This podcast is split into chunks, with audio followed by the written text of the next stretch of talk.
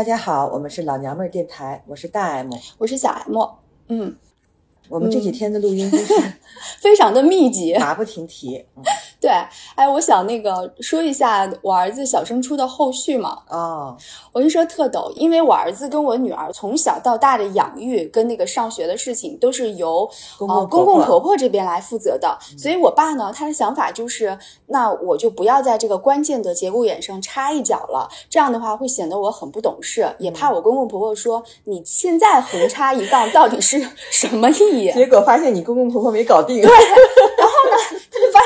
对我公公婆婆没搞定，而且我公公婆婆的那种心态，就是你知道，就是作为呃土著的心态跟外地人的心态是不一样的。因为在我爸我妈的理念当中，就是他们觉得小孩应该像我这样，就是通过上学来，而且你知道，就是北京人和非北京人的心态也不一样。是的是的你爸就认为肯定是要拼嘛。对啊对啊。但是我婆婆她从来没有这种拼的这对，种老北京人肯定会对她觉得比较躺平。对你就是上得了就上呗，上不了就算呗，你有什么？所以他们的焦虑值是完全不一样的。这个时候，当我爸知道这件事情没搞定的时候，我爸的焦虑值就一下子就上来了。嗯上来了以后呢，他就开始去跟他的那些票友圈的人运作了，因为嗯就票友的人他们都是顺义当地的嘛，经常在我爸那里就是吹牛，所以我爸就会觉得他们非常的厉害。于是我爸就找了两个人，那其中一个人就是说啊，你应该早。肯定要早啊！嗯你对你肯定要早了。。他说为什么要早呢？他说因为今年顺义的这个招生的这个顺义市教委都没有办法自己做主，而是北京市教委介入了顺义的招生。可能不知道是不是要严打，反正是市教委介入了。哎，他能说出这个话，证明他还是就行内很行内。对，因为他直接给牛校的校长打电话了啊、哦所以他说，如果你要是早点说的话，我们可以早一点把你迁到那边去，就让你属于那个片区内的了。嗯所以的话，就这一道就不行了嘛，就行不通了。然后后来第二天早上，我爸跟我说，嗯，我又不死心，我又找了另外的人，然后我爸又去运作去了。到这个时候呢，其实我对于我爸的运作是不抱有任何希望的啊、然后呢，但是我爸的那个焦虑情绪是我非常不喜欢的，因为他的焦虑值是在家里所有人当中是。天花板是爆顶了，他这样一度特别焦虑，会给其他的人造成无形中的压力。嗯哦，本来我们都已经释然了、接纳了，他这样一焦虑，我们就会觉得这好像是一件非常严重的事情。嗯哦，然后呢，我就在开导我爸嘛，我说你要接纳他，我说嗯，就 都这样嘛，我说你看看他们家其他的就是我老公其他的弟弟妹妹，我说你看人家也就是随便上一上，现在也都生活的特别好。这个时候我妈在旁边补刀，我妈说他们家里都有资产，你们俩有吗？我一口气。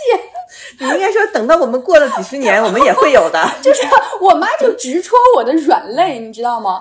因为他们亲戚家里确实都有好几套房产的，但我们没有啊。对啊，对于你爸你妈来说，比如说哦他们带你长大吧，你要是不拼，小的时候你爸你妈没努力的话，怎么会把你送到北京来上学呀、然后我就一口气 就就转不过来。后来我就又跟我爸我妈就是聊聊聊，聊到最后，我爸就跟我说，他就差不多接纳了。然后我爸就跟我说：“哎呀，我观察到你们俩可是有一个大问题呀、然后我当时一下子就突然不知道为什么有点脸红，你知道吗？我以为我爸要说，我发现你们俩没有性生活呀。你爸不可能这么说。但是我爸当时说了那个话，我就以为他要说这个，结果我爸说：“我发现你们俩没有社交呀，遇到关键的事都没有人来帮你们。”你爸一针见血，就是你知道，就是我爸的这个思维还是比较传统的老思维，因为在他们看来，就是我这个人牛不牛逼，就看我的朋友多不多，在关键的时候有没有人来帮我。而且你知道，在地方就是这样的，对在地方办事儿就是主打个找人，对，就是找人办事儿这四个字是分不开的。是啊，就是我爸的潜台词就是你不行，你们俩都不行，这么多年了，连一个能帮忙的朋友都没有，一下子就把你的整个人的打分就 一下子我们俩就是否定的，完全否定了。就是吃不开，对，就是吃不开，没排面。就就我跟你说，就是我们我跟我老公在我爸面前就是个 loser，你知道？但是你知道哈，这是因为碰上事儿了，哦。就是在没有碰上事儿的时候，其实像你我可能都是很看不上这种的，对，你知道。是的，就是我之前有个大姐，也是从地方从黑龙江来到我家，当时是为了给她的一个女儿治病，嗯，就是在我看来，那你治病我就领着你去相关的医院挂号好了。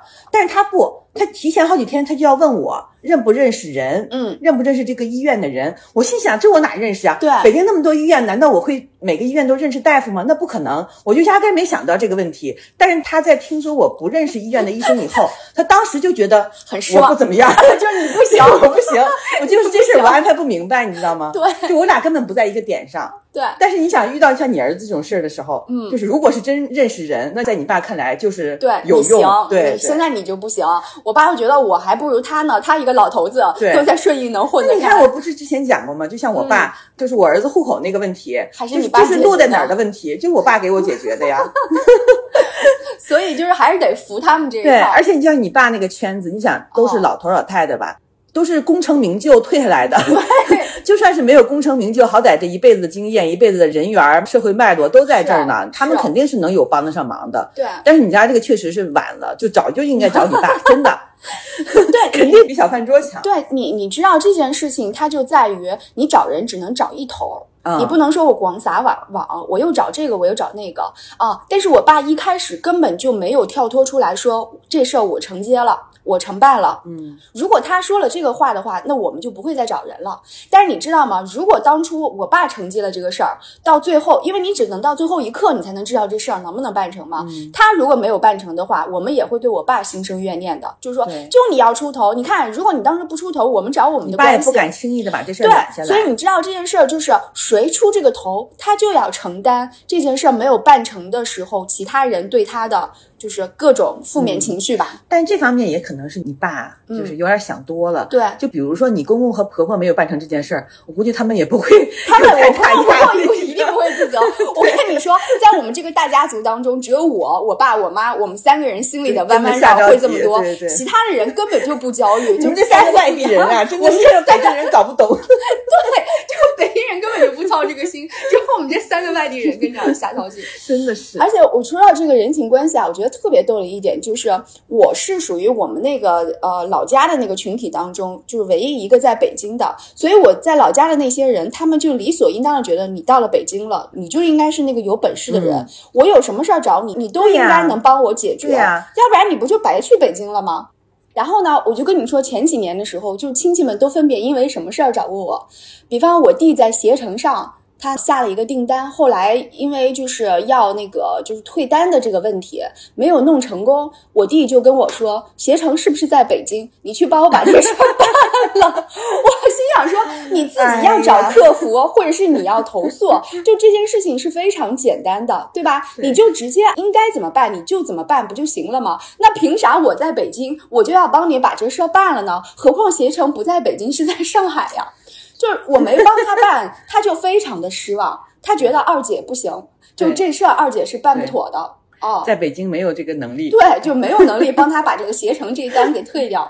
唉，就你说在北京嗯能够各行各业都有人的人，得多牛啊！对呀、就是，然后还有就是我爸那边的什么我的哥哥弟弟们，他们会有因为什么事儿找我，就是因为买机票的事儿找我，他们就天然的觉得就是我在我对我既然在航司，我就应该给他们升个舱，给他们机票打个折啊，就各种各样的问题。我哥就是经常就能接到我哥一个电话，我正在坐你们某某的的飞机，你给我升个舱，我说办不了。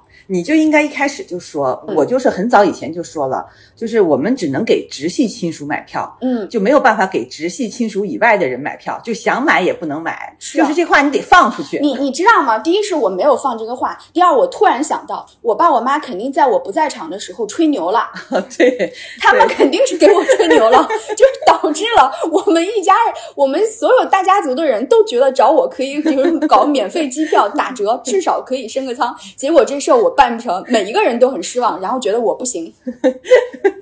哎，就这种事情就特别多，你知道吗？一直到了给小孩办那个入学的这事儿，最终都没有办成，所以我爸就给我们盖棺定论了。那所以呢，后来还有还在等消息嘛？但是其实我们都已经接受了嘛，我们觉得肯定不行了嘛。嗯嗯，好了，我们可以换话题了。我们今天并不是要继续聊升学的话题。对咱们只是想聊一下这件事情的的后后续，我只是被我爸质疑了，我就 我就是又气又恼又想笑，你知道吗？我爸觉得我社交不行，对我确实社交不行。我也是的，而且像我和我弟弟从小就被我爸认定为不出头，不会来事儿，对不会来事儿，嗯就是不会特别主动的跟人打交道，已经认定我们不是那样的人了。嗯嗯，所以我爸对我们倒没有说像你爸对你一样那么失望，嗯就他已经知道我们不是这样的人了。而且就是我我我就解释给我爸听，就是你如果要是社交的话，你是一定要混圈子的。对那圈子的话，不同的圈子有不同的重心跟风气。比方说，这个圈子是喜欢酒局的，就我老、嗯我们老在一块儿喝酒。那个圈子我们就是一个就是爱打扑克，对吧？然后再有其他的圈子，比方说这个圈子我们都是搞炒股的，我们爱炒股，就是 各种各样的圈子。不是，你知道，像对于你爸和我爸这样的人来讲，哦在他们看来不是混圈子，那就是他生活的一部分，就是他生活的一大部分的乐趣就在其中。对，就比如说像我爸交的那些朋友，他不认为就是说我出去跟这些朋友交往、应酬什么的是件负累，嗯嗯他本身这就是他生活的一部分。对，对我每天要是在家待着，我还不知道干什么呢。是啊就是我不会与自己相处，我觉得我爸跟你爸肯定能成为特别好的朋友。我能跟自己相处，在他们看来，谁也不搭理我，那我不就是一个失败者吗？对不对？嗯但是不行，我突然又想到，我爸跟你爸再到一块儿的话，他们俩可能会互相看不上。对，有可能因为肯定他们俩会互相看不上是两个派系的领头人的那样，有可能会互相看不上，嗯但也有可能会很合得来，对对，合得来的话，必须当中有一个人得服软。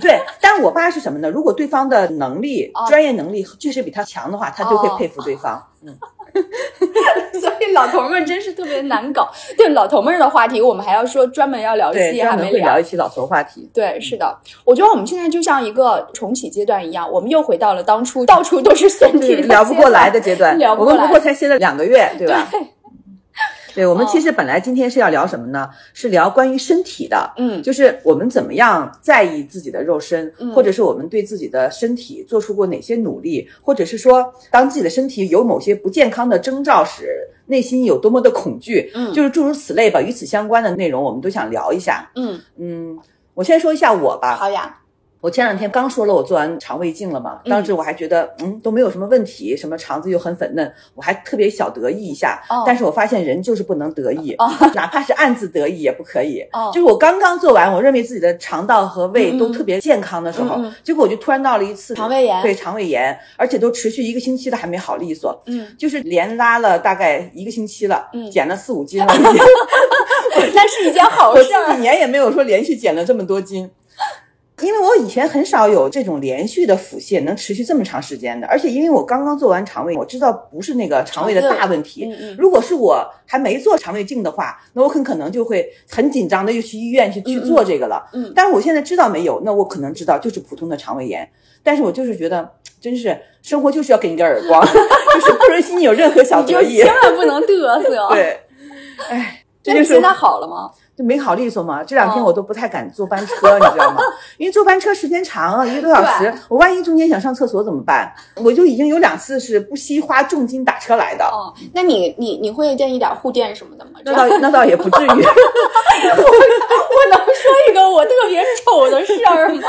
我好像跟你们说过，就是因为我是一个不太常什么拉肚子呀，就是腹泻，我是不太会遇到的，但是偶尔也会遇到。你知道，人在遇到偶尔遇到这种情况的时候，你是判断不出来你是要放个屁还是会拉肚，子，是的，对吧？然后我有一回要去找我好朋友玩的时候，我就觉得，嗯，我要很放松的放一个屁，然后我就太放松了，以至于我就觉得我的屁股上面就是有一股温热之气，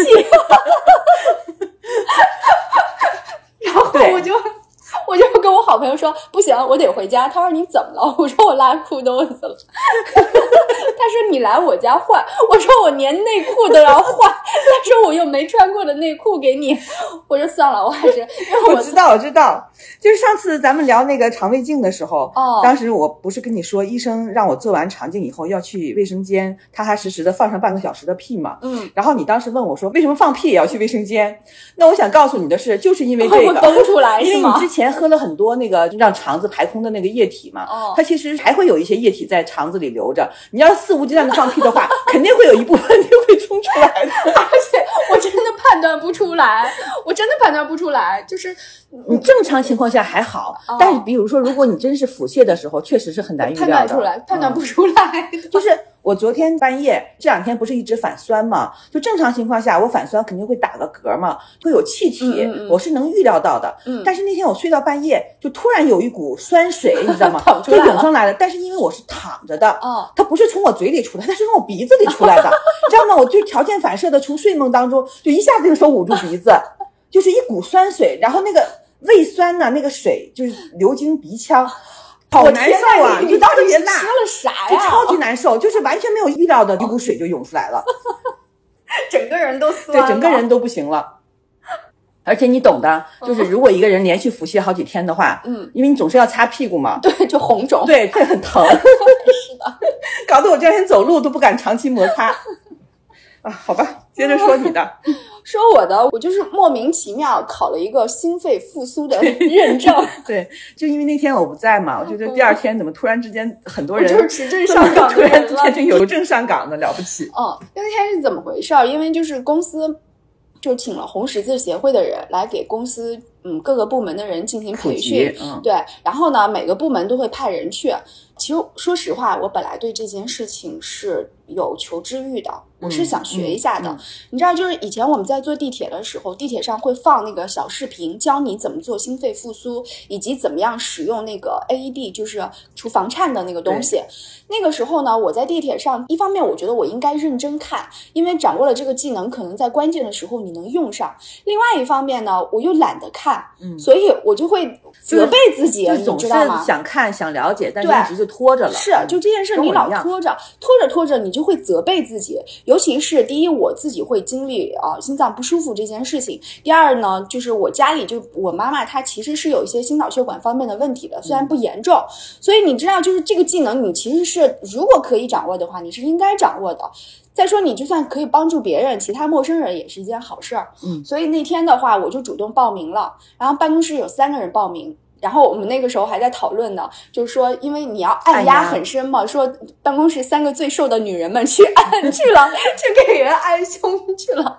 然后我们三个人就去了，去了以后，因为你知道我们在这个大基地里有各行各业，还有好多什么食堂大妈呀，什么保安大哥呀，就所有的人大家都在一起学这个。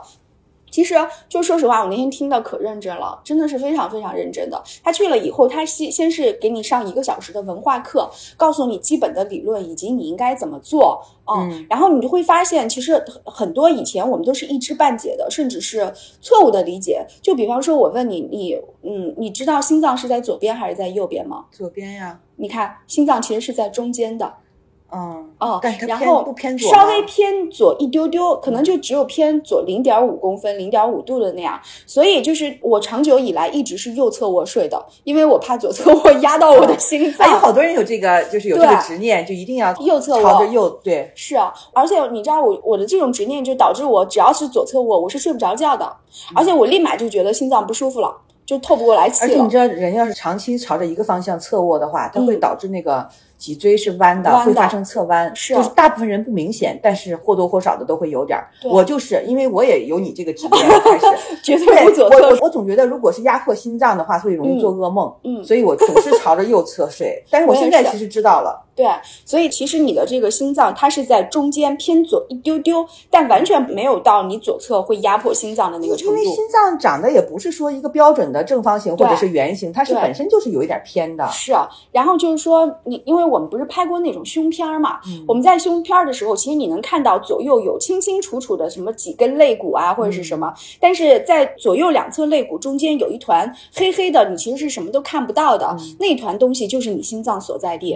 啊哦，然后那个医生就让我们判断，就是你在哪儿按压嘛。他说特逗，他说通常是在就是两乳之间，两个乳头连接线的中间。他说，但是我们遇到老年人的话会发生误差。但是我又想说，因为老年人胸下下垂乳头也下垂，所以全部搭下来了。所以还是得根据胸椎那个位置来判对，断。所以你如果根据乳头判断是不对的，我当时就笑死了，我就想到了这个点，嗯，然后他就叫告诉我们应该怎么样。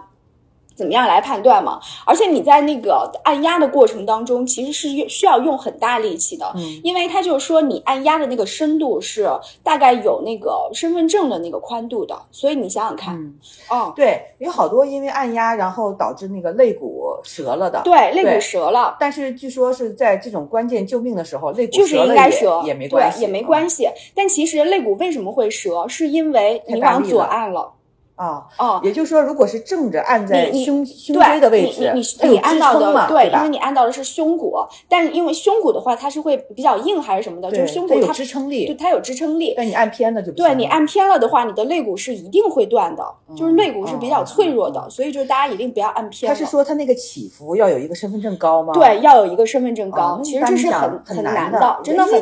骨头啊。对所以就是骨头一定会断的。你看我现在不由自主的就在对你，你就会找那个位置觉得。很难。哎，说到这儿的话，我就是我声明一下，我今天分享就是单纯我那天就是自己学到的一些嗯，不能作为就是专业指导，嗯就是大家别跟着我这个，就是万一就是万一去去给人家给人家去按去了，因为我在转述的过程当中肯定是会有偏差的。嗯，接下来 接下来你刚才说是讲了一个小时的理论知识，对，讲了一个小时的理论知识，讲完理论知识以后，我们就得上手操作。所以那天他们带了大概有八个假人，你知道那种橡皮假人吧？。其实我跟你说，用那种橡皮假人根本就不靠谱。对啊，它跟人的那个弹性不一样吧？那橡皮假人的弹性简直是太好了，就是你你轻轻松松你就按压到那个下沉的起伏的那个程度，你是能够满足的。但是你在真人的过程当中，那个人的高矮胖瘦，他如果是胖了的话，你接触心脏的那个就你应该会更深嘛，所以是完全不一样的。所以那个就是怎么说呢？就是那天我们上的那个课，完全是在一种理想状态下，嗯哦，你按部就班的，你可以就是完成这个心肺复苏。嗯但一旦遇到实际情况了，就你很可能还是抓瞎的。对，嗯我知道的是胳膊要伸直嘛，嗯，其实它不是用胳膊的力量去按，对它是用你整个身体，它让你身体。压上去。所以你看那些急救的电影当中，很多施救的人，他都是嗯跪在那个急救床上去按压那个躺着的人。对，而且第一个是用你上半身，第二你要有一个折髋的动作。就其实，在健身的人当中都知道折就是髋折叠是咋回事儿，嗯。然后它是通过髋那个地方发力，然后让你整个上半身都压在你的双手上面，嗯。哦，然后这样的话你你才有力气来给它，因为你光靠胳膊是没有这个力气的。嗯，然后那天其实主要教了大家两个，一个是就是按压，包括人工呼吸，呼吸这两个是一套动作，通常是三十下按压，然后再加两下人工呼吸，然后再三十下按压，再两下人工呼吸，总共要做五轮。这五轮之后，如果他还没好的话，就是下一轮。对，但在这个五轮的过程当中，你需要去旁边的人帮你去找那个除颤仪。嗯，其实就是很多公共场合是有除颤仪的，但是我没有注意，我不觉得大家能找到那个东西或。者是说看到了，大家也不太敢拿过来，对啊，然后不太敢用呀呀。。你就说，比方说我们在马路上走着走着，突然有一个人倒下来了，这个时候你上哪里去找呀？你周围又没有地铁，你周围又没有什么大公司、大的公众场合的话，你上哪里去找这个除颤仪呢？那你们学除颤仪了吗？我们学除颤仪了，看起来特别高深。那这个这个还挺物有所值的。对，但是你知道除颤仪有，就是就跟傻瓜相机一样，嗯特别特别好用。嗯就是除颤仪，它像一个小工具箱，你把它打开，打开了以后，你先把电源按好。自从你按电源的那一刻开始，接下来你就听它的指令，它会说。那个除颤仪打开，什么贴好胸贴？那个胸贴的话是，它不是说贴在心脏的这个位置，而是它是呈一道斜线，一道是在你的右锁骨下方，还有一道是在你左侧的那个呃这个胸肋骨的这个下方。它这样胸贴是什么？胸贴就是胸贴，就是一个像透明胶的一样的那个东西贴在这儿，是像做那个心电那个里头图的时候那个东西吗？，对，跟那个差不多。它那个里头是有那个金属片的，嗯因为你把这个贴好了以后，然后就拿那个除颤仪，其实是一道电嘛。哦，嗯你就是它是电极的两端，你那个电一按，它一道电流就会从这样一个斜线穿过你的心脏，然后把你的哦心脏给电一下，但好多电影里没有这道程序，是没有这个程序的。他们只是涂一层凝胶就开电了。对，因为那个他们是在医院嘛，医院是那种正规的，不是那种哦简易版的那个哦，你明白吧？哦但你在外面弄到的都是简易版的。那为什么要用这个除颤仪呢？是因为我们的心脏有的时候会瞎跳，就是瞎抖。它不是正常的，知道就一一张一盒，那个一张一盒叫什么房颤还是就是房颤，就指的就是这个，它就是针对房颤用的，据说是到了房颤阶段就很危险。非常的危险。就是它那个电就是让你的心脏恢复有规律的跳动。对，是的，它把你这一分钟抖个两三百次给结束掉，就你别抖了，别瞎抖了，然后我把你就是回归到出场嗯有节设置律的有节律的对那种回归到出厂设置的那种，啊、合理的这种一跳一跳的或者，是在不跳的情况下，完全不跳平了，对再给你重新激发起对，来。然后看你能不能回到出厂设置。哦，所以那天我们主要就是学了这两个看起来非常非常高深的知识。对，然后学完了以后，不就是开始那个上假人了嘛？然后就我当时还给你拍照了，就特别逗，就大家所有人都在那里按。然后其实，在实操的这个阶段呢，人是非常紧张的。嗯因为我们那天还有考试。你知道那天呀，就你只要报名了，你就去学，学完了以后当场考试，考完试以后你就可以拿证。嗯，哦，它就是一个本身它不是一个有难度的东西，它是一个普及性的对。它是一个普及性的东西。西。但我就是想说，即便是我拿到这个证了，也不代表我有能力帮助一个人心肺复苏成功。什么叫急救啊？你知道吗？就是在特定环境下，那你一帮什么都不会的人，对。如果跟他们比的话，那肯定还是会的。还是有经验，而且你知道，道这个东西其实一点儿都不难，但是它的门槛很高，就是你知道你就是知道，你不知道你就是一丁点儿都不知道，你就是会抓瞎的。是的，哦，所以后来我们在那个考试的过程当中，其实就人肯定会紧张嘛，就紧张到你从一数到三十你都数不对，而且它不是一二三四这样数，因为有人语速快，有人语速慢，所以他就会按照零一、零二、零三、零四嗯这样的话，你保证一二三四跟十一、十二、十三、十四那个速度是一样的所以就是每次到零一你数到十的时候，你就会在想，我到底是说十还是说一零？然后你然后节奏就变了对，然后你的节奏就变了。然后那天因为我跟金牛姑娘是一组的，我我数着数着就听见她连八十都数不出来。不是三十下是一组对，吗三十下是一组，但她数着就数到八十了，就中间也不知道。数太快了，不是数不是差了不是因为她一口气数到了八十，就数差了。差了就是我们平时自己数数的时候，只要你一发呆或者别人跟你说一个话，你就会数差，就特别逗，特别好玩儿。然后当时我们就两个人，两个人一组嘛，一个人是负责给他做那个按压跟吹气，还有一个人是负责给他做那个呃除颤的。然后呃一组做完了以后，大家再交换一下，交换一下不同的功能。你知道在那个做嘴对嘴呼吸的时候，还需要口上敷一个那个保护膜。就是有条件的话，肯定是敷一下会好对嘛。，但你知道，因为不可能有人随身携带那个保护膜的，就是当没有保护膜的时候，口罩是最好的防护工具。就你直接戴着口罩给对方吹是管用的。哦，嗯，或者是衣服，实在不行，衣服也衣服的话，就是那种透气性，它可能也分不同的材质嘛我是。说，如果也没有口罩的情况下，对，对吧是的，那我还有个细节要问，嗯，就是做人工呼吸的时候，是不是要把鼻子堵住？要的就不能有气外泄。是的，是的，哦因为你把鼻子堵住了，你吹的那个嘴，它才不会从鼻孔里头又啊散出来。就像吹气球一样。像吹气球一样，哦对的。然后你知道，就是其实我们在实操的过程当中，我们那天对着假人吹的，大部分时候大家是吹不进去的。因为假人的那个嘴唇跟真人不一样对，第一是就是有人忘了捏鼻子了。啊。啊，然后呢，其实你是需要把人的下巴就稍微往上抬一点儿，这样他的嘴巴会自然的有一点点张开。但是由于我们手忙脚乱的过程当中，有可能他的嘴巴是没有张开，他嘴巴没张开的话，你就给他吹，那个气它是吹不进去的。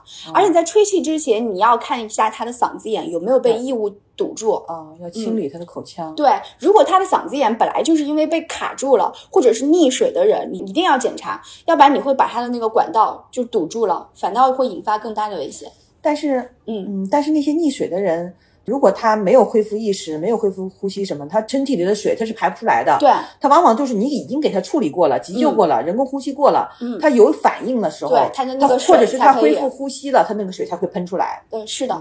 嗯说到这里，就是呃，溺水的人跟其他因为心脏病导致的那个你心脏骤停的那个人，他的顺序是反的。如果是因为心脏病或者是其他的那个什么原因，就是食道没有东西卡住的时候，你是要先按再吹气。但是你如果遇到溺水的话，你是先吹气再按，它是反的这个过程。哦，嗯，是的，就大家不要以我的这个为准，我只是在转述，我会有偏差的。嗯就是总之是听说你们都去考了这个，然后我第二天上班的时候，我就觉得嗯就是好像更安全了。不不，一点都不安全，你不觉得很慌就是如张吗？果身边有这么多你人都会急放心吗救的话，我会就是你放心，像我这样的那比一个人都没有强呀。对，而且你知道好逗啊，因为你知道你在学理论课的时候，它就是非常的程式化嗯哦、就是就是比方说跟实操肯定是不一那是。他们他他之前要说好多话，比方说一去了以后，我们要站在那里大声的说，呃，周围环境安全，确保自身安全，就是他让你把这个话给念出 就像。专业护士那一套。对，然后接下来要说好长一段话。他说说那个大家快来呀，这里有人晕倒了，就是你要先吸引大家的注意力，然后就说我是急救员，说那个请你去帮我打幺二零，并把结果告诉我，请你去帮我找 AED。我就想问你，如果你遇到这样，你知道 AED 是啥吗？作为你已经知道了呀。对呀、我就想说，其实一般的普通人是根本不知道哦 AED 是但我觉得你。这番发言这番发言就是在很多慌乱的环境下是有作用的。嗯就是起到什么作用呢？首先能让别人认可你的专业度。对然后你你会在现场很嘈杂的环境下，你会有那么一个停顿点，你吸引大家注意，就是而且有一种凝聚力能空出一个空间和时间来执行接下来的事情。对嗯，然后就说完，请你去帮我找 AED，然后说，请手问是手要一定要这样伸 的但。手一定要这样伸，因为你要明确的告诉这个人有是你去嗯帮我办这件事儿，要不然的话，大家全部在一起，就是可能你看我，我看你，谁去打电话，没有一个人主动站起来。哦，有道理。对，然后说完了以后就说，请问现场有没有专业人员可以过来帮助我？然后这就是假定有人能过来帮你了嘛，然后人就过来了，这个时候就开始那个进行那个心肺复苏了。然后还有一个非常理想的情况就是，你一边给他按压，还有另外的情况下就是。幺二零及时过来了，还有一个情况是别人帮你找到 AED 了，哈、就是这是一个非常完美的理想的情况。但是在真实的场景当中，第一，可能幺二零电话打不通，因为我就遇到过，我打了一个小时的幺二零跟九九九，等了两个小时车才来。那不应该呀。也可能是因为我在顺义吧，顺顺义周边的运力可能是没有那么强的，你在市里面可能会好一些。他就算是来不了，嗯但是他应该立刻就有人接电话呀。没有，我是打占线的。我是占线的，哦对我忘了我当时是占线，还是告诉我说我们现在的车都派出去了，你再等一下。你那说的是不是那个前三年前几年，啊？是前几年可能现在会殊时期。对嗯，但是你要预想到这种结果，因为比方说我们在北京，它可能是最快的，但你如果在地方城市的话，它可能它的运力就是没有那么强，嗯，对吧？我说的这都是这些理想的情况嘛，嗯。如果你最理想的情况，肯定是你一边给他做人工呼吸、做心肺复苏，另外一边 AED 也来了，然后那个幺二零也来了，这样就把你给解放了嘛。更加专业的东西跟器材就人来了以后，你不就行了吗？但如果他们一直不来怎么办？你就一直给他按吗？就是如果你能把它按好了还行，如果按不好呢？而且我又会想到一种情况，就是如果你没有给他按成功，他的那个家属们到时候怪你怎么办呀？嗯，关键是黄金期黄金急救期间就那么几分钟。是，的，就是如果那几分钟有人施救的话，他可能嗯就会救过来了。嗯，如果没有人施救，就算是等到嗯很多人哈，就算是嗯等到那个急救车来了，他们可能也来不及了。对嗯，而且就是它分心脏停跟那个脑死亡嘛，嗯就是你如果脑死亡的话，你就挽救不过来了，因为就是随着心脏就是大脑如果缺氧的话，对对大脑的损伤是不可逆的。嗯而且而且，如果是你是施救者，嗯因为你了解之前的情况嘛，等到急救车幺二零来了以后，我还得跟着，是不是你还得跟着？因为可能医生可有可能会问你当时发生的他是什么况，情况对，对。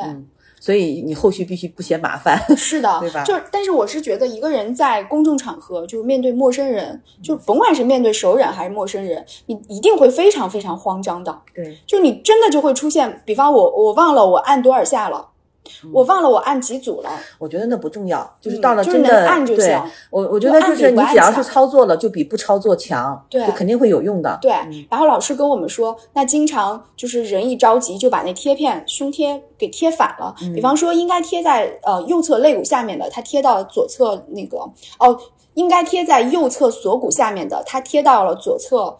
肋骨下面，这不是又反了吗？然后那个老师就说反了也没关系，它只要是一条对角线的话，就是说它它只要能让电流穿过去就行。它是要弄成一个像 X 形状的嘛，对吗？它不是不是就一侧就一侧啊，就一就是条一一条斜啊，我以的，为是交叉的呢。不是交叉，就只要一条斜，因为它只要这一条，它就能够穿过心脏了嘛，哦它穿过心脏那个电击就反就就就有用了嘛。锁骨和肋骨下。对哦对，就是其实你贴反了也没关系。嗯，然后就是在用除颤仪的时候，就周围的人一定要散开，因为它是触电的，就你可能没把别人电活了，把自己给电死了。那那那那那个用除颤仪的人会不会触电呀、不会啊，因为它只你只需要在它的机器上按一个按钮，他说请按除颤键，你就按一下键就可以那。他不会触电，那为什么周边的人会有这个风险呢？你如果碰到那个人的话，你就会触电了呀。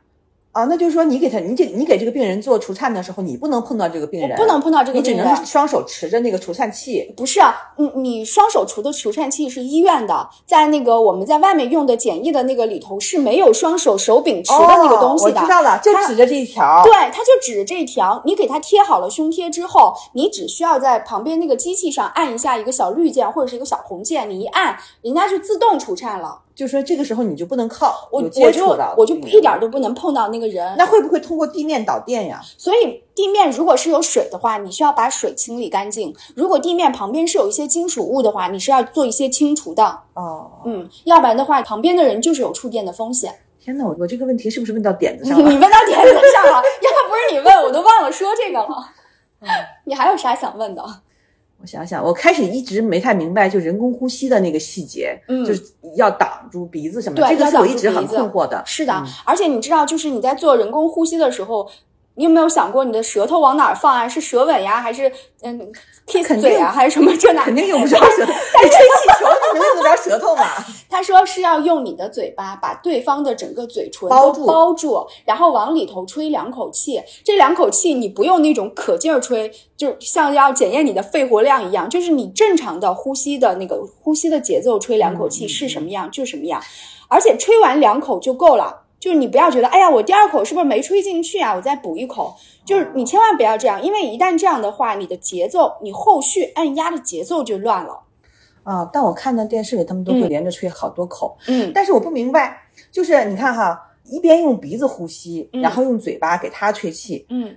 这样不行吗？为什么电影里都是人要把头转到一边儿，再深吸一口气，然后再来吹呢？这就是错误的呀，因为他觉得深吸一口气，我给他做人工呼吸的时候，我进去的气体就会更多了。但其实老师说，你根本不需要那么多的气体，就是嗯你你给他吹两口，按你正常的就已经能够满足他体内的供氧量了。那就是说这两口在呼吸的时候，你你用用把头那个扭扭过去，啊，根本不用啊。老师跟我们说，就是节奏是最重要的。我们在给他按压的时候，他让我们大声喊出零一、零二、零三、零四、零五，就一直数到三十。啊，因为他说你这样的话，只要你自己口不喊错，你的节奏就不会乱。他说这个时候节奏是最重要的，就算是你中途出错了，你也要继续做下去，那比如说你按压按压按压，结束了、是立刻按照这个节奏来吹两口气啊，对吹两口就是整个这个节奏是连贯的，是连贯的，这是五轮。啊，那这个确实是得专业或者是有训练才可以。是的，但他如果你在五轮当中，他突然就醒了，你就不需要继续做下去了。老师说，就折腾折腾总比放在那不管好嘛。对，是啊有的人还打几个巴掌就能醒了，那是拍拍脸呀什么的对。，那是哦，对你又说到点子上了，就是因为你在最开始的时候，你要判断他有没有失去意识，要判断他有没有心跳。嗯，嗯像你那个啪啪拍两下脸，他就好了，就证明他的那个意他不是识跟休克对他的意识跟他的心跳都还在的。所以你一开始你要先把头低下来，拍拍他的肩膀，拍拍他的肩膀，在他的左右耳朵边上说：“先生醒醒啊，先生醒醒。”然后你拍个两下，发他发现他一点动静都没有了以后，这个时候你就头就是贴着他的鼻息那块儿，然后呢看他的胸膛，因为有有人起伏？对有没有起伏。然后这个时候呢，你要数到八，但你怎么数呢？你不能说一二三四五六七八，你要说零零一零零二，哎是吧？一零零一不零零一零零二，哎 啊，总之就是就是节奏得四个，就是四个，零零零一、零零零二、零零零三、零零零四，一直数到对对，就是四位数的，然后一直数到零零零八。这个时候，如果它没有起伏的话，就迅速进行人工按压。啊，那我先说一下啊，嗯是没有呼吸以及加上没有心跳的情况下才会嗯施救，对还是说这两样单独没有一样就要施救？就是施救施救的是心脏，如果他的心脏在跳动的话，你就不用给他按压，一定是他心脏没有跳动了，这个时候你给他按压。哎，那有没有可有一种现象，就是心脏还跳动，但是他没有呼吸了，这种情况下按压吗？你你超纲了，老师没教吗？老师没教。而且我一直没搞懂，就是嗯普通的昏过去了，跟嗯休克有什么区别？哦，昏过去了，心跳还在呀。，对，哦，那心跳休克是在指的心跳不跳了吗？休休克就是昏过去了吧？就是我一直没搞懂，就是呼吸和心跳这两样是可以哦单独拆开存在的，还是说，嗯，不知道这个我不能乱说，因为超纲了。对，那对，超纲的我就不解答，就是不知道我就不解答。但但是是不一样的，就是我们说的这个心脏复苏，就一定是心脏不跳了。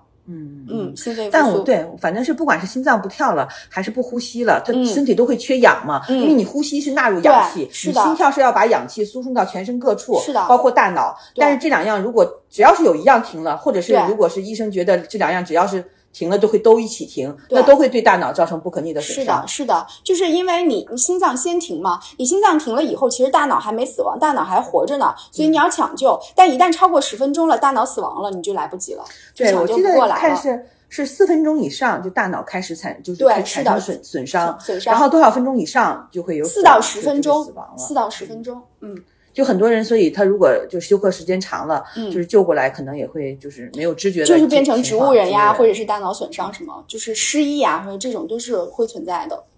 嗯哇，好了不起。对。然后那天特别逗，那天据说就是要考试，考完试以后才能拿证。然后我们三个人去的时候，然后大家都充满了期待，就是说期待你们回来拿证。我说这要是我证没拿成，多丢人呀！后来才知道，就只要你去了，他都给你发一个证。然后我们三个去的人，嗯，彼此都很不信任自己，就说就我们这样也配拿证吗？就我们这样真的能上岗吗？就是要临危不乱。对，然后然后还挺逗的，就是后来让我们填那个嗯满意度调查嘛。其实那天人家给我们讲的特别特别的好，然后前面都是选择题，最后一道就是说你对此有什么建议，然后我就听到旁边有一个人说建议每一个月帮我们复习一遍，要 不然真的会忘。但我觉得最主要的你记住就行了，就是三十下加两下，然后总共做五轮，以及那个除颤仪，其实除颤仪非常好用，它就是那种傻瓜式的。哎，现在的公交车上和地铁上都配不配啊？我不知道，其实我一开始根本都不知道公众场合配这个。我后来是因为前两天不是看那个《白色城堡》嘛，他们是在那个地铁里头是有这个东西的。嗯，我觉得高铁肯定是有，嗯但是我没有注意地铁上是不是有。不知道哎，地铁上不确定，就是地铁车厢里好应该是没有的，但是地铁就是那个停靠站啊，每个站台应该是有的。哎，但总之是像心梗啊、脑梗这些问题，就尤其是心梗吧。嗯，嗯，我觉得如果是现场有这些东西，人就能救回来；如果没有的话，人就救不回来。嗯对，有些人很幸运嘛，他就是在医院昏倒了。是啊，只要是在医院以外的地方，很可能就对我真的是觉得好可怕。你知道，很多像这些医学类的常识这些东西啊，就是无知者无畏。当你不知道的时候，你可能不会那么害怕。嗯随着你学习或者是知道的东西越来越多，你会越来越担忧，你会觉得太恐怖了，真的。一个是这个，还有一个是那个海姆立克急救法，我觉得都很重要。哦，就是小孩尤嗓子被其是家里卡了，其实不光是小孩儿了，大人也会人也是会发生。你看很多餐馆的老板都学那个海姆立克急救法，嗯而且你看网上很多短视频，对就是有这样的事情发生。比如说吃东西噎到了，你想人不呼吸就那么几分钟的时间，根本来不及去医院的。但这个时候如果身边有一个人，你会吗？我我大体上。我们那天也教这个？了，嗯就是对比如说在什么位置，然后两个拳相扣，怎么样往上顶？它不是说直着顶的，而是往斜上方顶，往斜上方顶压迫你的胸腔。对对，而且一下一下用那个冲击力，对对对你还是很专业的。用冲击力把他那个异物给他你知道我对于这个就跟我对心肺复苏是一样的，就是自从我有小孩的时候，你自然会关注到这些。嗯但是，一方面你又抗拒，嗯，没有好好去学；另外一方面，你就觉得这个一定要学呀，一定要掌握，因为一旦发生，真的是就是很严重的问题。而且那个，呃，我家孩子小的时候，我老听听人家说什么谁谁家的孩子吃葡萄什么卡住了，又什么谁谁家的孩嗯子吃一个水煮蛋，然后结果卡住了，孩子没了。就你老听到这种耸人听闻的这种新闻，然后你就会特别的慌张跟害怕。我舅舅小的时候，我妈就曾经把一个扣子嗯就嗯，掉到那个他的嗓子眼儿里头，嗯当时那个小孩就变紫了，哎呀，就是窒息嘛，就变紫了。这个时候哦真的是感谢一个特别有经验的一个邻居阿姨，嗯，一看这个情况，他就知道孩子是肚子里进东西了，哦他就伸手就是拿那个指头一抠，就把一个扣子从那个小孩的那个给抠头里抠出出来了。对，哎他太它其实掉的并不是很深，他还能抠到。你想，如果是没有那么一下子，那就死了；有这么一下子，孩子就活过来了。我我儿子小的时候有一回是把苹果塞到鼻孔里了，嗯就连这个我们也是带他去医院里头掏出来，的那。你是。哦那你没法掏啊，到一定程度，有的情况下，有的时候他掏的太深了，你还得给他哦做手术呢。对，所以我就心想说，这些生活中的小意外就对好吓人，你懂就懂，不懂就不懂，就是之间是有壁垒的。嗯是的，然后就既然我们说到这个，我们也可以简单说一下嘛。比方说，如果成年人你自己扣到家里没有别人帮你的话，你就用你胸椎这块儿就抵住椅子背，对，然后自己就是撞击它，往斜上方撞击。嗯，如果是小孩儿特别小的小孩儿的话，你就要把它扣过来，就那样弄。对，就是嗯，它可以扶在你的膝盖对。，那那是婴儿，就是小婴儿。嗯，总之，现在你看办公室这么多人会急救，确实是有安全感。然后我们说，我们去，我觉得我身边的人都应该学一学。而且你知道，就是我们食食堂部门的同事们也去了嘛，嗯就是大家吃饭的时候，就食堂部门，你看起来做饭阿姨他们也都会的，大家都是掌握了专业技能的人。对呀、你想这吃饭的时候特别容易噎到嘛。而且确实是，就对于这种急救，嗯，你在医生来之前，你懂一点儿就比一点儿都不懂要强很多。嗯嗯，嗯，太好了。嗯嗯，就从各个角度，现在大家都开始越来越重视健康了嘛，是的，就杜绝各种风险，我觉得特别好。对。懂得越多，风险越小。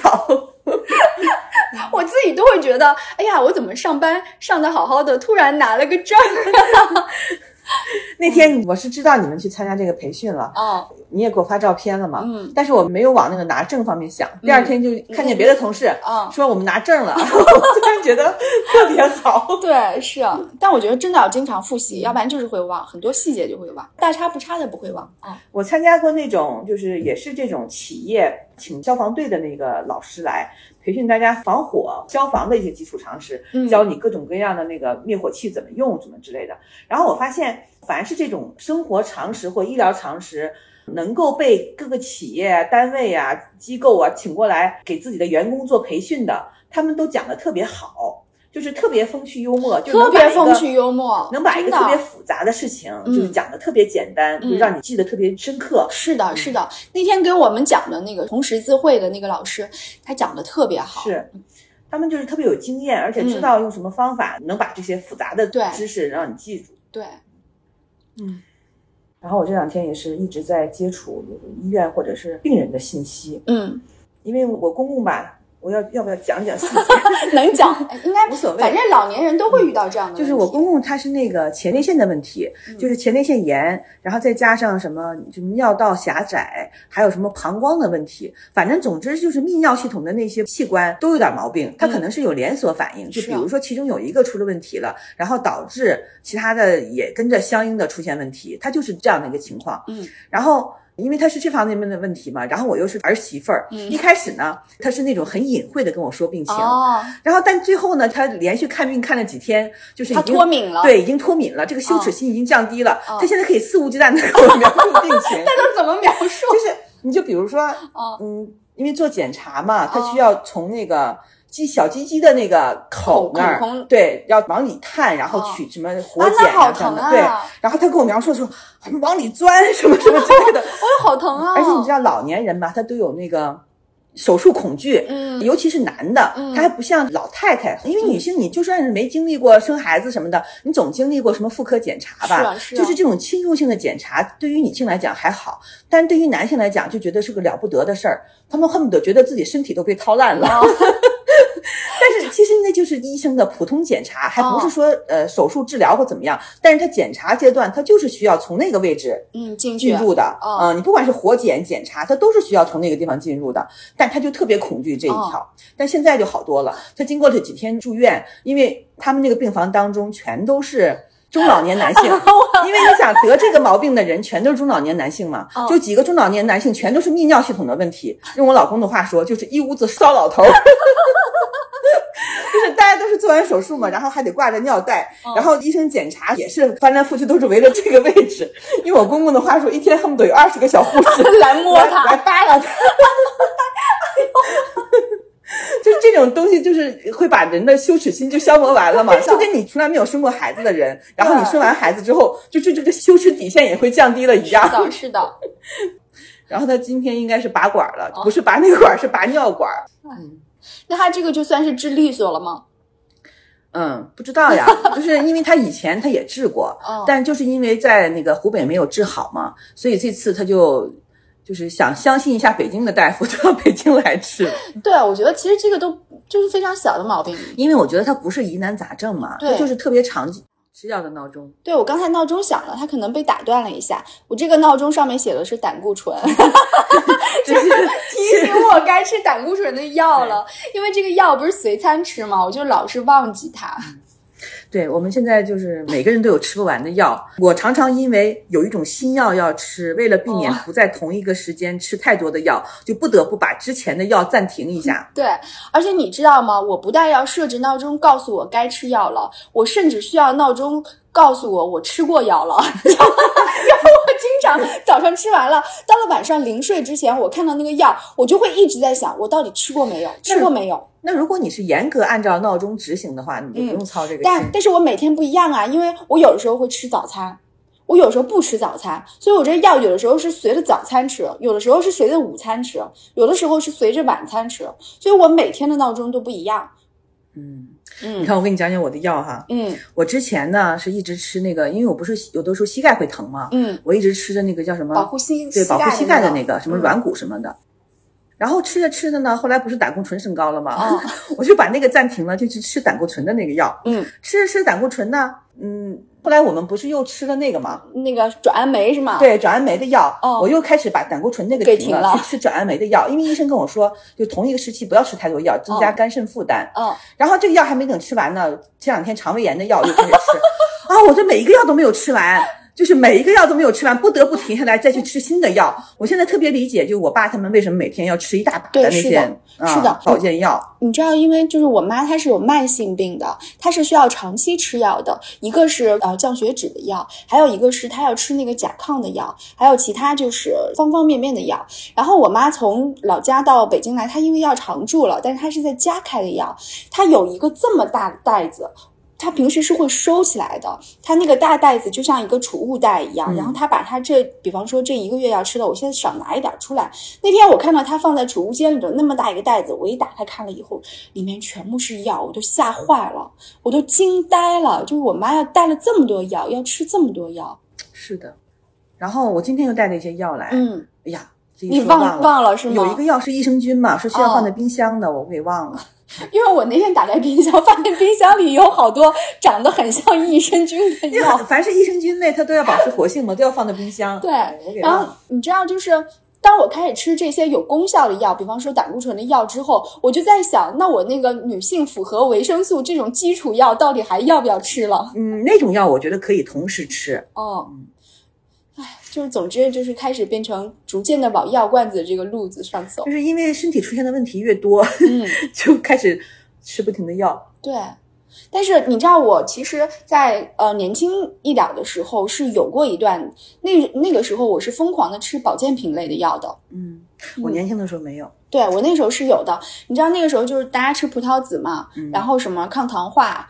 呃，然后什么美白丸，然后就这种美美容类的、抗衰的，就是就这种药。就当时我也是吃了好长一阵子。我记得那个时候我们都买番口，就有一个日本品牌叫番口，然后他家的什么胶原蛋白，哇！我那个时候我还是找了日本代购，他给我整箱整箱的寄，就我吃了好多的这些东西啊。天呐，风口家的那个胶原蛋白，当时好多人都吃。对，是的，你也不知道吃了到底管不管用，不管用。反正现在我就放弃了。但你知道，现在其实如果你关注的话，这些东西还是大量存在的。你知道现在就是很流行吃一种叫什么小绿粉，你听说过吗？我没有。哦，那个小绿粉就是属于那种呃非常强大。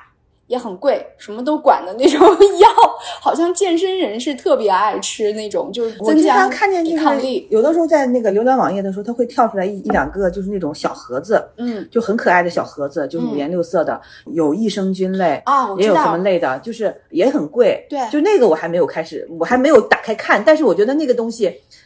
因为现在特别容易出现，我觉得很多人都在吃。你。知道它现在是可以帮你做那个打包方案的，嗯。就比方说你一个女性，你正常每天应该吃什么，它就是免去了你自己搭配这个药，嗯。你每一个单独买，它根据你的这个功能给你搭配好药，然后你只需要按它的提示，礼拜一吃什么，礼拜二什么，就是按它的那个提示一个月的吃下来，它变成了一个整体的打包方案。对，嗯而且它那个并不是药，它就它是针对各种亚健康，对就是你亚健康当中遇到的各种形形色色的情况，它就会是针对这些东西。对，还有就是什么抗衰呀、保护卵巢啊，什么就吃就就这些玩意儿。吃不过来。对，我觉得还是就是有病治病吧，就没有病的话，那些东西就是少吃。哦，反正你而且我还听说，嗯很多就是到了更年期的人，他为了延缓更年期嘛，会吃那种药。对，他会吃激素。嗯那个我都在想，等我到时候我要不要吃呢？哎，我们看《必经记》上面那个日日日本的那个女的，她不就吃了吗？对，她吃了激素的。我但是我又担心吃了那个会变胖。那你就看你更不能忍受哪一个了，是不能忍受变老，还是不能忍受变胖？都不能忍。我不知道，你说，假如说到了更年期，他停经了以后，嗯，他这个变老是指哪方面的变老呢？他如果只是就是停经了，然后引发的一系列的就是身体的问题，嗯，那个我可以接受，它毕竟就是这么一个过程嘛，嗯就过去了就可以了。那比方说，就是那它所谓的因为卵巢没有了。哎，是卵巢功能功能没有了了，对你可能会皮肤松弛啊，脸上无光泽呀，然后肤色暗淡呀，就不好看了呗。那大部分人吃药是因为这个呗，嗯，可能是吧。因为毕竟到了这个年纪还想生孩子而且人少嘛。对你肯定不是为了生孩子，而是为了证明我自己的性别还在。我觉得绝经对于大部分女人来说不能够忍受的是这一点，就是我绝了经之后，我的性别就性别魅力就不在了，跟男人没有区别了，就是性征，性征没有了。对，嗯，那可能是怎么？说着说着又说到这个 哎呀，这只是一小部分，这只是一中部分。小部分。对对，是的。哎，我曾经是那种，其实也不是曾经了，现在也是，一直是那种特别在意自己身体的人，身体出现一丁点的那种蛛丝马迹的，有点跟以前不一样的地方，我都会非常非常的在意。就百度就不用说了，我就是经常会去看一些很奇怪的病，就是挂一些很奇怪的号，看一些很奇怪的病。就比如说，我跟你说，就是大概十几年前嘛，我还去看过一种。一种病叫干燥症，你知道吗？我知道，我好像听你说过，就是你知道，正常人是不会想到这不会，有这绝对。不会的。我为什么要去看这个病呢？是因为哦有一段时间我觉得我眼睛特别干，哦一个是眼睛干，另外就是到了换季的时候，就是后背皮肤干皮肤特别痒。哦，皮肤痒这个问题哈，我没有想到是其他问题，比如说北京的气候怎么样，因为我怎么觉得小的时候或者是年轻的时候不会干呢？那你不排除就是因为上了年纪，皮肤的水分慢慢流失了嘛。嗯，但是我就会认为是身体出了问题。现在在百度上查了一下，这种情况有一种问题叫干燥症，然后我就到医院去查了一下，而且我就直接就问医生我会不会是这个问题，嗯，然后医生就拿了一个杯子让我接口水，哦，他怎么样接口水呢？那个杯子呀，就是你把嘴半张着，然后那个杯子的沿儿合到两个嘴唇中间，嗯然后你就这样等着，等口水，看能流，出来 看能少流多少口水，是等多长时间？我忘十分钟还是多少？哦然后十分钟之后，我接了大半杯口水，我就问医生，我说这样就行吗？医生说没事儿，你回家去吧。我说皮肤干，平时多擦点润肤霜之类的。我说这个不会是干燥症吗？因为我当时因为看了相关的信息嘛，总是觉得自己是干燥症。医生说你这口水这么多，你能是干燥症吗？那么多口水。他说如果是干燥症的话，就是接不出来多少口水。哎，我舅妈好像就是有干燥症，因为我当时好像你跟我说的时候，因为我应该从来没有听说过这个毛病，但我我舅妈好像是因为有，所以我才知道的。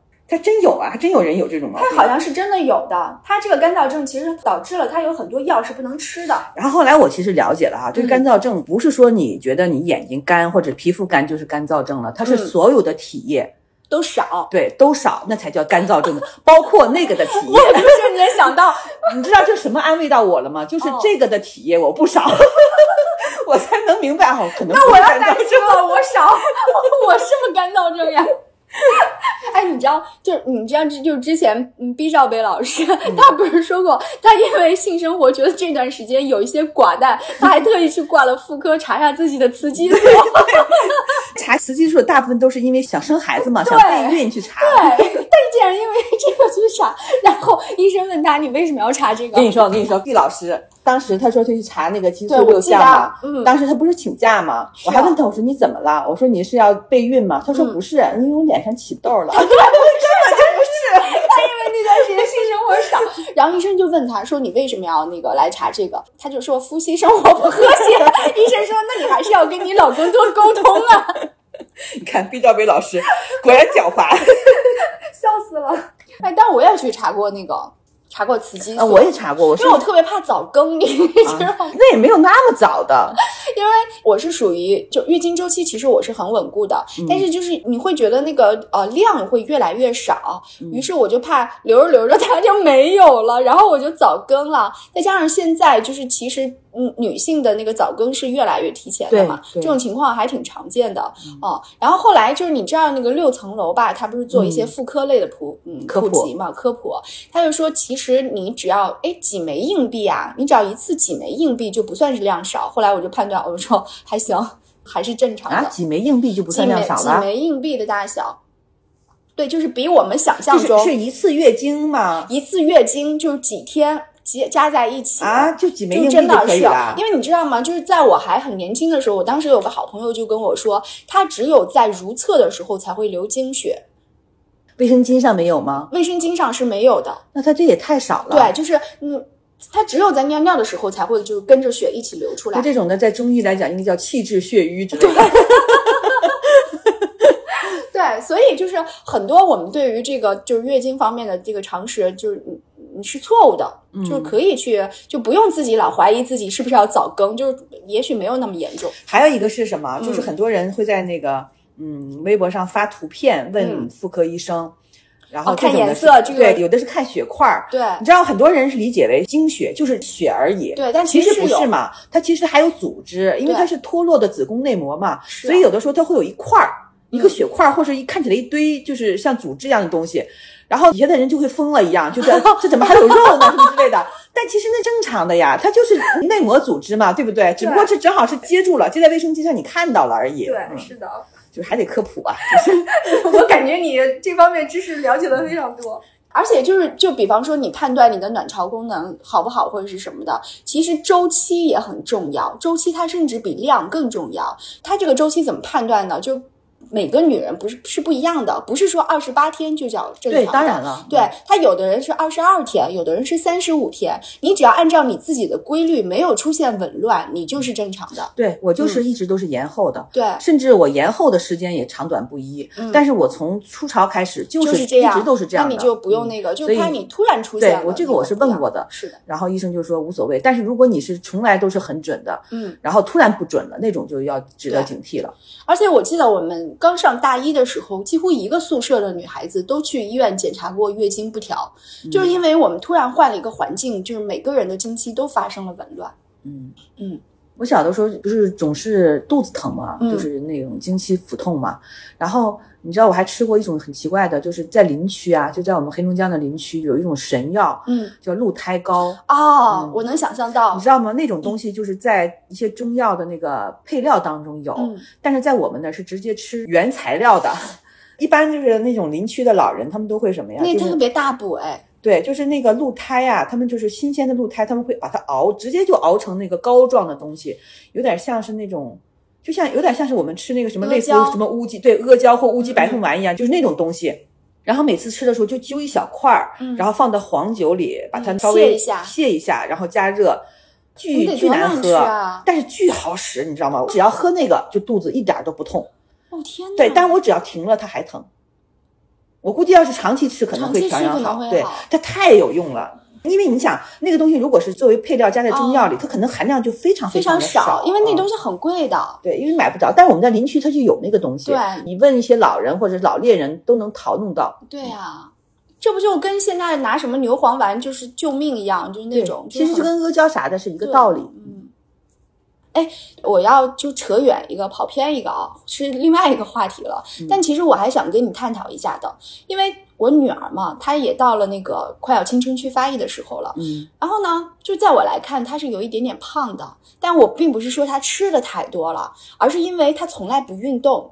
他就一整天，如果不上学的话，他能一整天就躺在床上玩 iPad，、嗯他一点运动都没有。但他吃的其实是很正常的。但在我来看的话，我女儿是有点胖的。当然，嗯，就是、嗯，我跟你说啊，就是这么大小的女孩胖是有婴儿最不值得担心的。是吗？就是我就是想说，我就会想到我们在小的时候，嗯、家长们会开玩笑说啊，你这个小胖妞啊，就会因为家长并不啊觉得我在伤她自尊。我看见太多就是在就是在小孩儿童时期、特别胖的小姑娘，一到青春期立刻抽条了，你知道吗？嗯变得特别瘦、是特别高。对，我想说的不是这个，我是想说家长要不要说这种开玩笑的话，就是小胖妞啊，因为不是很多人就是长大了以后童年阴影，说嗯女性自卑嘛，就是因为从小的时候她的那个容貌焦虑跟那个身材焦虑怎么起来的，就是因为从小父母或者是班里的男生就开她玩笑，就是说啊你这个小胖妞呀，或者是啊你像大哥一样，就是意思是没有什么女性魅力或者是什么的。觉得这个要看具体孩子的性格吧。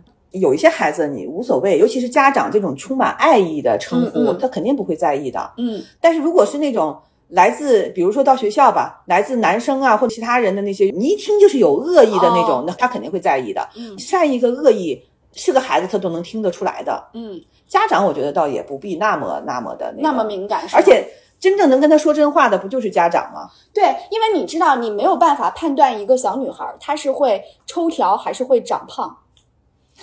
但是在现阶段，他可能还没到那种对外表她没有，特别敏她一点没有，只就是我替她 敏感。我只是在做这种预习，因为我并不能判断他接下来。因为你知道，我们家其实是有，也不能说肥胖基因嘛，但是你想，我老公是很胖的，然后呢，我婆婆她一点都不瘦，她只不过不是肥胖，但是我婆婆的妹妹有特别大的大胖子，嗯，就是其实她是有这种风险在这里的。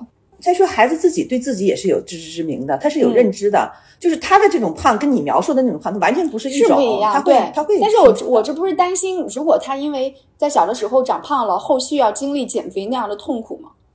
不会。因为他现在还算是婴儿肥呢，嗯等到他真的开始抽条的时候，他嗯自然而然就瘦下来了。那那我想再问一个关联的问题，就是比方说对于小孩的丑审美，你用干预吗？干预也没法干预啊，这个没法干预，你 让他自己成长干预嘛，对你自己就他的。你会觉得他的审美很丑，就是他穿的衣服也很丑，弄的发型也很丑，哪哪儿你都会看不上你，你也不用管，对吧？干预不了。哦就比如说，我给你举个例子，你女儿肯定有相关的问题，我就跟你说说我儿子吧。嗯，你看哈、有的时候我很想让我儿子穿的潇洒一点，你知道吗？时髦一点。就比如说穿点那种特别肥的那种有点嘻哈的裤子，嗯或者是说元素多一点的 T 恤们，不行。嗯，我儿子就像一个特别古板的小老头儿，就是不管是衣服、裤子，就不能有多余的元素出现，不管是花色上的、纹样上的多余的东西，还是说款式上的多余东西，一概不能接受那。他也是极简风呀。对，哦，就是奇了怪了，就是哦但凡一点花哨，他都不能接受不。是你也是啊，你也是不喜欢花哨、啊。但有的时候，他毕竟他年纪小嘛，而且我是因为我胖啊，我身材在这儿呢，不得不极简。哦哦但我儿子那么瘦，我觉得他可以尝试各种风格。我觉得我把我驾驭不了的风格，我想让他体验一下，哦完全不行。他甚至连穿凉鞋都要穿袜子，你想想，穿凉鞋穿袜子，就你想就是那种那个洞洞鞋嘛，那种凉鞋，哦哦哦谁穿袜子呀？那我们家孩子也穿呀，就是穿袜子，就跟个老头子一样，你知道吗？简直我。家也穿。我们家穿凉鞋、穿袜子的人只有三个人：我公公、我爸和我儿子。就是那我就是一个是小孩，一个是俩是老头儿，服了，简直是。就像我老公有相似的，我老公就说要在我儿子年轻的时候给他做两套高级一点的西装，说因为再过两年他就胖了，就没有机会穿高级西装了，因为他就想到他自己嘛，在很年轻的时候有身材的时候没钱买西装，等有有钱买西装了，没有身材穿了。多拍几张照片。那你老公是从什么时候开始胖的呀？我老公是从毕了业工作之后吧，就迅速发胖了。嗯嗯，他跟我说是因为他吃了半年的巴西烧烤。那你公公和你婆婆胖不胖？我公公跟我婆婆是正常的身材，那你儿子未必一定会随你老公。但是我跟你说，我老公第一是很胖的，还有那个粉红小表弟，他们都是一家的嘛。那个表弟已经胖到，就是我觉得我家的那个楼梯要塌了。那你表弟和你老公有可能是自我放纵的结果，就是吃的。对。但是表弟的妈妈就是，呃，我老公他老姨也是巨型胖，那你老姨夫呢？老姨夫是正常身材。哦那小表弟的胖确实是来的有点那个，对，那就是可能随他妈妈我我是觉得他们是有肥胖基因的，而且他们家遗传腿粗，就我女儿的腿也特别底盘肉对对底。然后我婆婆有天天说，腿粗的人寿命长。其实女孩腿粗点无所谓，哦，就是因为有一种风臀腿是对那个对，其实是很好看的。对男孩腿粗的话，也也也无所谓，只要是匀称就可以。是因为就是我时刻在提醒我自己，不要拿我的审美就是一因为你们家毕竟还有你的基因呢，你这么瘦的人，我觉得或多或少总会影响他俩。我爸是很看重我的基因的，他觉得我儿子肯定 你爸当然看重你的基因了但。是我觉得不可能，我儿子肯定，因为我觉得他们家的基因就比较强大的，就是你看我，哎，反正只要我女儿不胖就行了，我是担心我儿子小的时候该胖的时候不胖，胖，然后长大了以后那该瘦的时候该他胖的时候又。开始胖了。因为我不就是这样吗？小的时候我就特别瘦，嗯我小的时候我总被别人说像小猴子一样，就瘦到那个程度。但是我就是从其实是从青春期以后才慢慢胖起来的。我老公就是小的时候像小猴子，嗯他因为太瘦了，就是在学校会被人家欺负嘛。这就是小的时候该胖的时候不胖对胖。，该胖的时候没胖，然后不该胖的 时候瞎长大胖了就是瞎胖，真的是瞎胖。这一生的时间都正好是对错过的。是啊，行了，差不多了。由于我们的跑偏，导致了 这一期内容非常的丰富。好吧，好吧，好的，那先这样了，拜拜。拜拜。Ba-da-ba-da-ba-da.